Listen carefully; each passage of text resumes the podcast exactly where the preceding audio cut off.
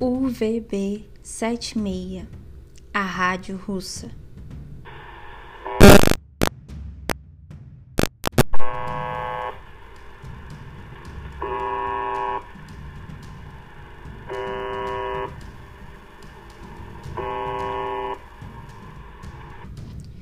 Segundo o Wikipedia, a UVB-76 é uma estação de rádio de ondas curtas.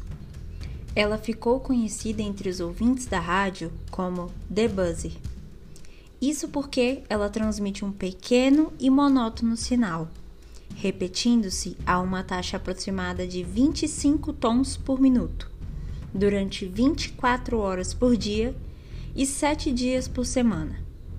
Sabe-se que a estação é transmitida pelo menos desde 1982, com repetitivo PIB de 2 segundos, mudando para uma campainha no início de 1990.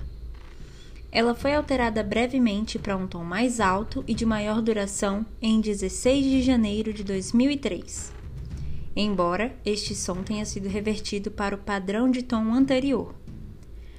Após a rádio começar a ser monitorada, em raras ocasiões, o sinal de alarme é interrompido e uma transmissão de voz em russo ocorre, composta por apenas números e nomes.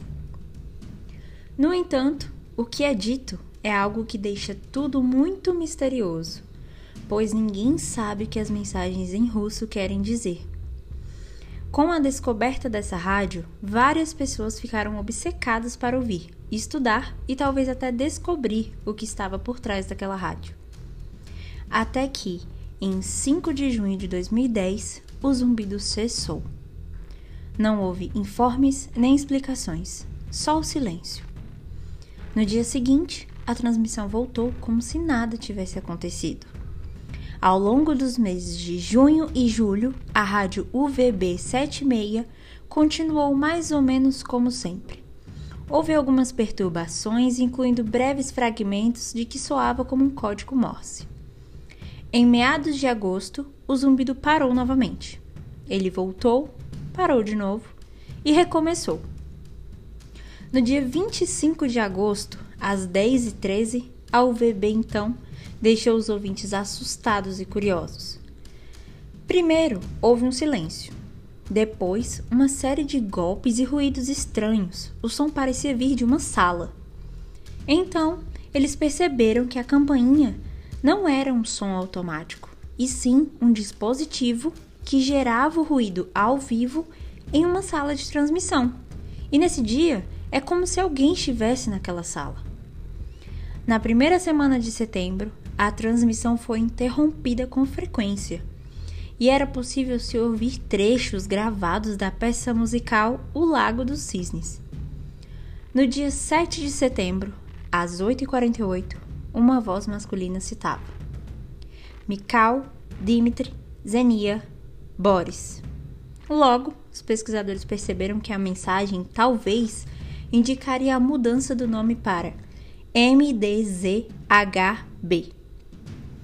Este acontecimento foi seguido por uma sequência de mensagens nebulosas típicas da UVB 76.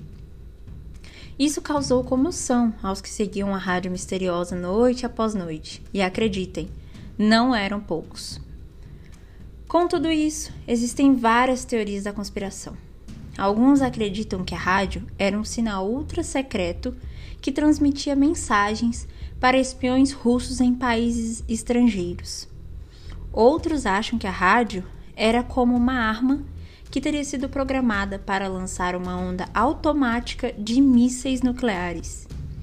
E uma das mais conhecidas é que a UVB 76 é uma rádio fantasma, uma transmissão de outro mundo. Já aqui, em um dos raríssimos momentos em que ela ficou fora do ar, o homem transmitiu coordenadas e as mesmas levaram a uma estação de transmissão abandonada. Claro que, após esse mistério e a tecnologia que passamos a ter durante os anos, vocês devem estar se perguntando: vai me dizer que ninguém foi ao local para descobrir o que realmente acontecia? Foram. O pior é que foram, pessoal. Com o avanço da tecnologia, surgiram pessoas interessadas a se juntarem para desvendar o mistério.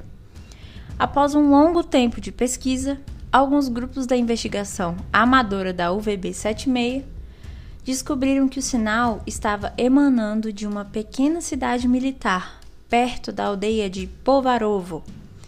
E muito raramente, talvez uma a cada poucas semanas, a monotonia era quebrada por uma voz masculina recitando breves sequências de números e de palavras. Ficou claro que se tratava de um código, mas o que ele diz até hoje ninguém sabe. Dois grupos de exploradores urbanos, pesquisadores da UVB 76, viajaram para a remota cidade russa, na tentativa de visitar o tal bunker militar subterrâneo, onde o sinal tinha se originado por mais de 30 anos. Quando chegaram na cidade, um morador local contou a eles que havia acontecido uma tempestade horrível em 2010 e dentro de um denso nevoeiro, o posto militar foi evacuado dentro de 90 minutos. O grupo descreveu o bunker como lugar escuro, silencioso e solitário, como se fosse um labirinto com muitos corredores e quartos. Porém, isso não fez com que a rádio deixasse de ser transmitida. Hoje, a UVB-76 é proveniente de múltiplos transmissores em toda a Rússia. A última pesquisa deu origem a algumas possíveis localizações. Uma pequena aldeia russa chamada Kisino, com população registrada de 39 pessoas. Outra provável localização é perto da fronteira com a Estônia, que atualmente é a fonte mais provável da UVB-76. Bom, pessoal, esse foi o episódio misterioso de hoje. E esse é um dos assuntos mais incríveis que eu me interesso, assim, que são totalmente sem explicação, né? E vocês, o que acham? Qual das teorias da conspiração faz mais sentido para vocês?